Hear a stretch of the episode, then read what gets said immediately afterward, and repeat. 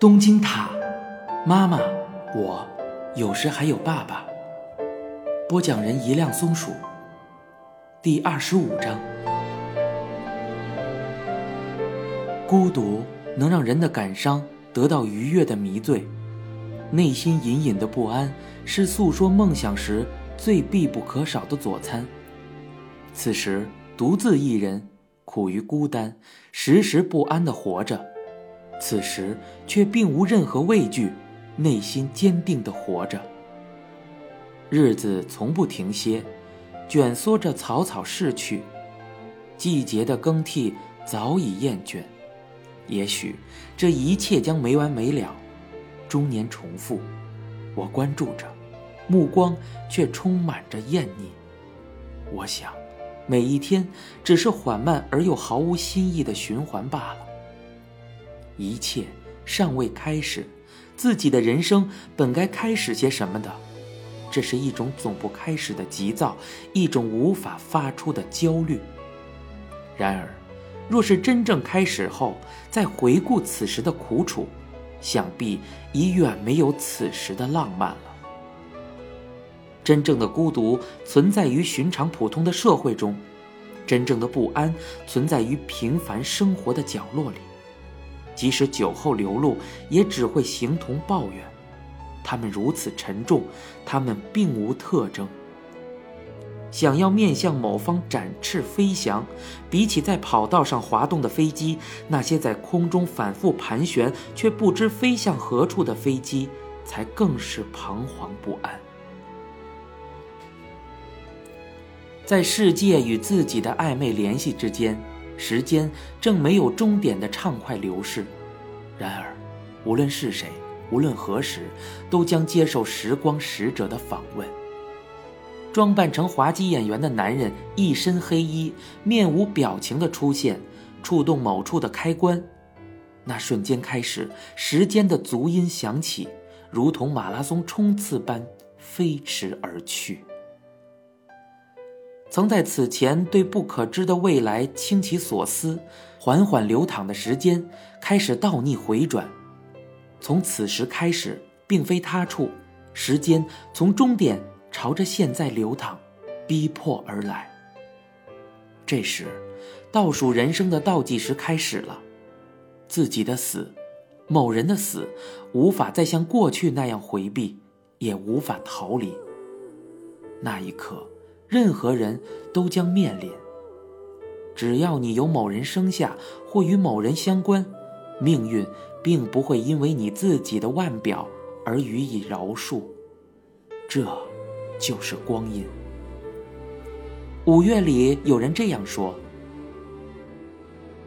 东京也好，乡下的小镇也罢，哪里都是一样，与谁在一起，才是最重要的。十五岁起离开妈妈身边，至今已有十五年了。我和妈妈再次开始共同生活。房子狭窄，是两室一厨的房间。我和妈妈同我儿时一样，开始了母子的二人生活。在此之前，我们曾辗转居住过食堂角落的屋子里、废弃的医院楼、亲戚家等等，但是每一处都有所顾忌。两个人彼此都没有把那些地方当作是自己真正的家。虽然这回仍住在喧哗聒噪的保龄球馆上方这样看起来很奇怪的地方，我们却丝毫没有为此羞愧或者不安定的感觉。至少，这种住法没有接受亲戚或朋友的照顾，也并非寄人篱下。这是靠借款租住的地方。但已向房屋中介交了合同金，每月自己缴纳房租。这里是不需要向任何人低头便可生活的家。这种感觉，我想妈妈的体会会更加深刻。妈妈年岁大了，却连一个能称为家的地方都没有，一直靠亲友的善意辗转居所。对他来说，这替种的房子一定是至今为止。最让他舒适不过的地方了。我和妈妈第一次发自内心的感觉，这里是我们自己的家。妈妈说：“过去一直都是个乡下人，想不到过了六十，一下子成了涉谷区的居民。”妈妈的户口迁移过来，成了我的抚养家属，保险证上名字的顺序也变为了十五年前的样子。与此同时，再也没有能称为我老家的地方了。就算回到福冈县，也没有可回的家。妈妈的情况也是如此，我们再也没有什么老家了。这个漂浮于保龄球馆上方的屋子，就是我们的老家。虽然搬家之前，我曾嘱咐过妈妈，行李拿过来也没有安置的地方，不过实际运送过来时，却真的只有几个纸箱而已，东西比想象中少了许多。大概是刻意把大部分东西都处理了吧，而且前些年在医院的楼里住的时候，家里曾经失窃过，妈妈心爱的衣物几乎都被偷光了，现在也没什么值钱的东西了。不过在乡下，这个年代还有连衣服都要偷走的小偷，这未免有些悲哀呀。靠里的六叠大小的房间里放着我的床，作为妈妈的房间。另外一个六叠的房间放着电视、桌子、书架。我买了睡觉用的沙发床，床是铁架式的便宜货，躺下后折叠的部分会顶住后背，很疼。不过已经没有空间放得下席梦思床了。妈妈来东京的这天，我站在东京站的站台上，等待着妈妈乘坐的那趟新干线。站台与我毫不陌生，我已经在这个城市。住了十二年，不知不觉的，比任何地方都待得要久。在此之前，妈妈曾无数次的在车站站台为我送行，目送我进入车厢。今天，我在东京站的站台上，为了迎接妈妈，一年四季的景致都别无他样的站台上，光号列车滑行进站了。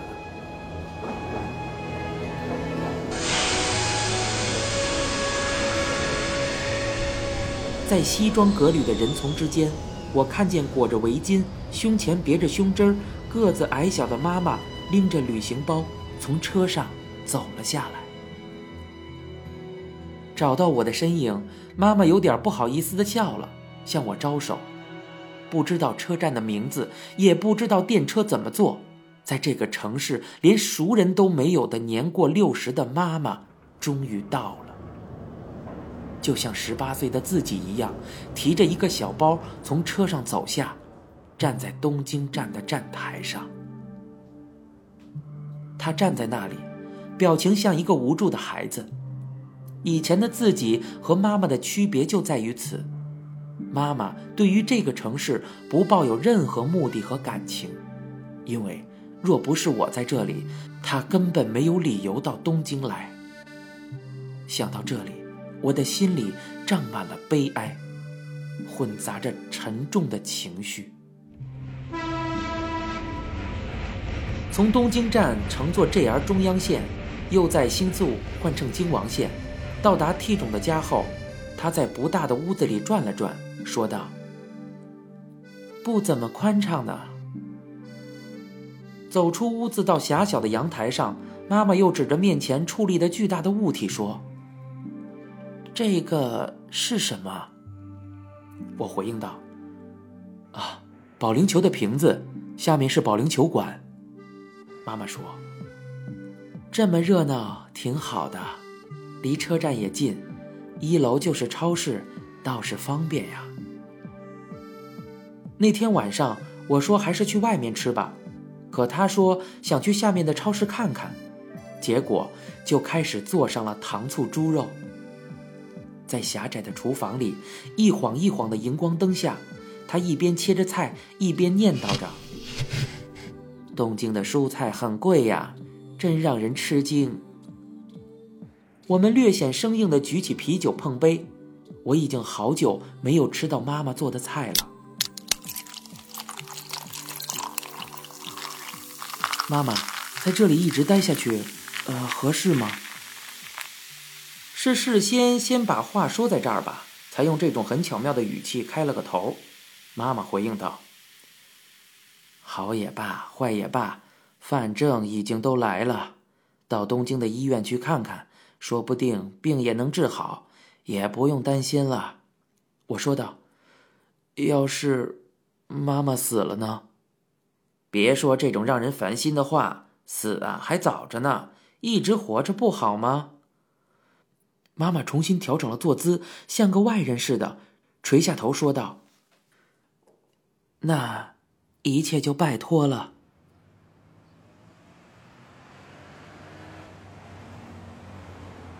在九大医院已经准备好介绍信的妈妈，开始定期到表参道的甲状腺专科医院做检查。在甲状腺治疗方面颇有名气的这个医院，连续几日都络绎不绝的挤满了从全日本来的病人。从那个时候起，我的工作也开始多了起来。不知怎么着，每天忙得团团转。虽然还不能说收入完全稳定，不过也不会因为两个人吃饭发愁，也不再发生以前那种经常出现拖欠房租的事情了。我早晨开始去汽车驾校学习，就好像回到中学时代一样。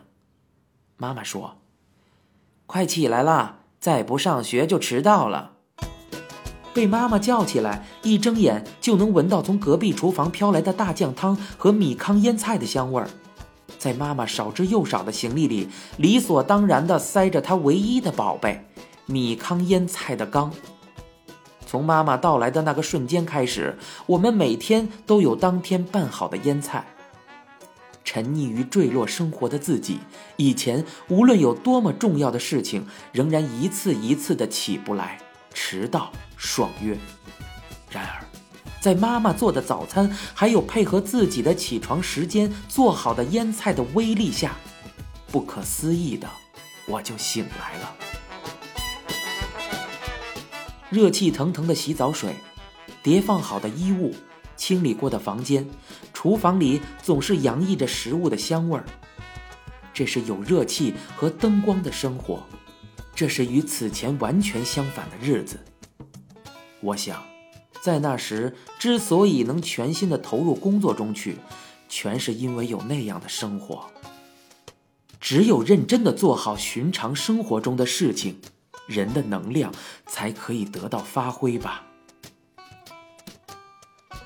妈妈，吃好了，我走了。我抱着工作的工具、驾校的教材，还有摩托车的安全帽走出家门。妈妈问道：“今天晚上回来晚吗？”每天出门的时候，妈妈都会问到晚饭的安排。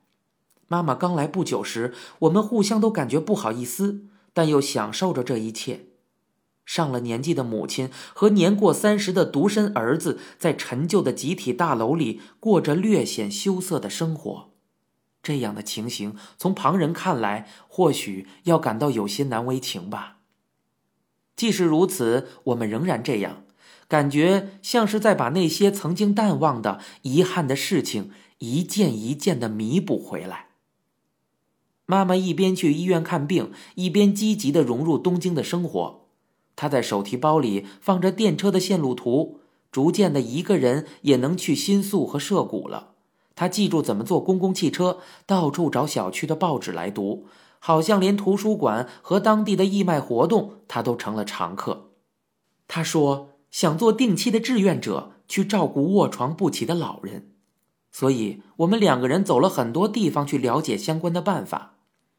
我问道：“连您自己都已经是老人了，能行吗？”妈妈说：“你听我说呀，我并不知道人家能不能让我去做，可是，在我自己能动弹的时候，还是想做些对别人有用的事儿。”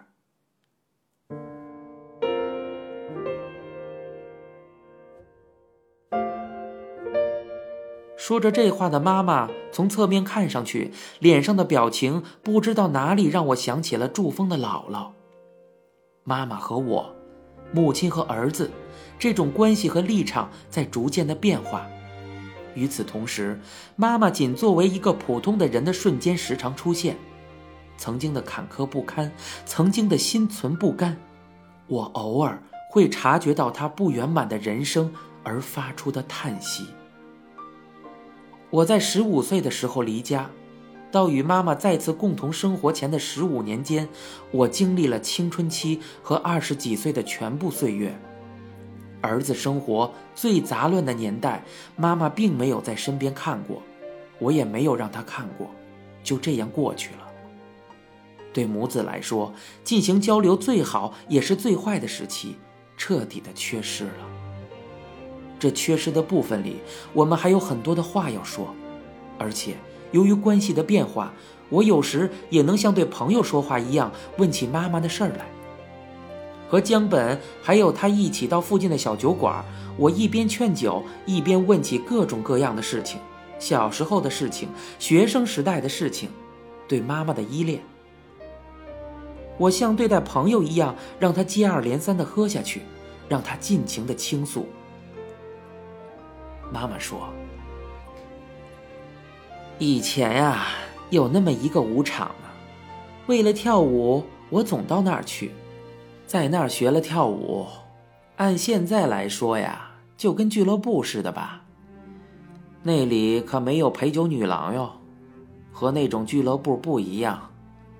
而且，不知道是哪一天，有一个看着感觉不错的男人，那个男人对我说。”你过来一下，然后牵着我的手把我拉到了卫生间里。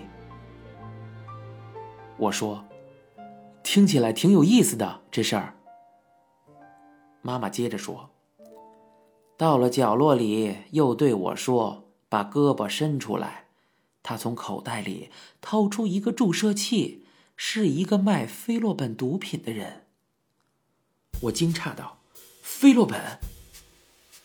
他说：“打了这个以后啊，心情会变好，舞也能跳得更漂亮。”我问道：“那您打了，呃菲洛本啊？”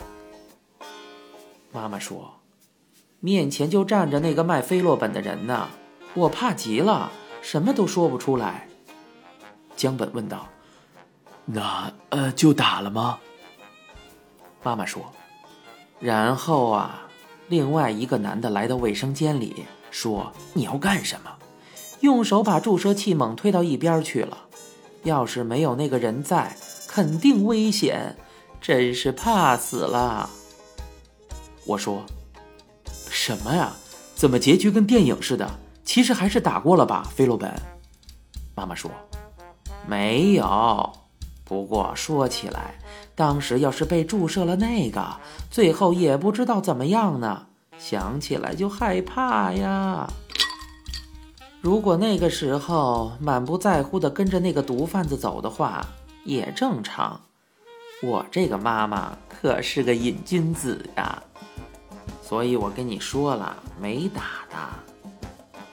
我说道：“妈妈是个瘾君子呀，那拍成电影好了。”妈妈说。你呀，别跟别人说了。我说，我来写稿子。妈妈笑道：“别胡闹了。”江本一边笑着给妈妈的杯子倒满酒，一边说道：“那可不行啊，阿姨，您再喝一点吧。”您正在收听到的是由一辆松鼠播讲的《东京塔》。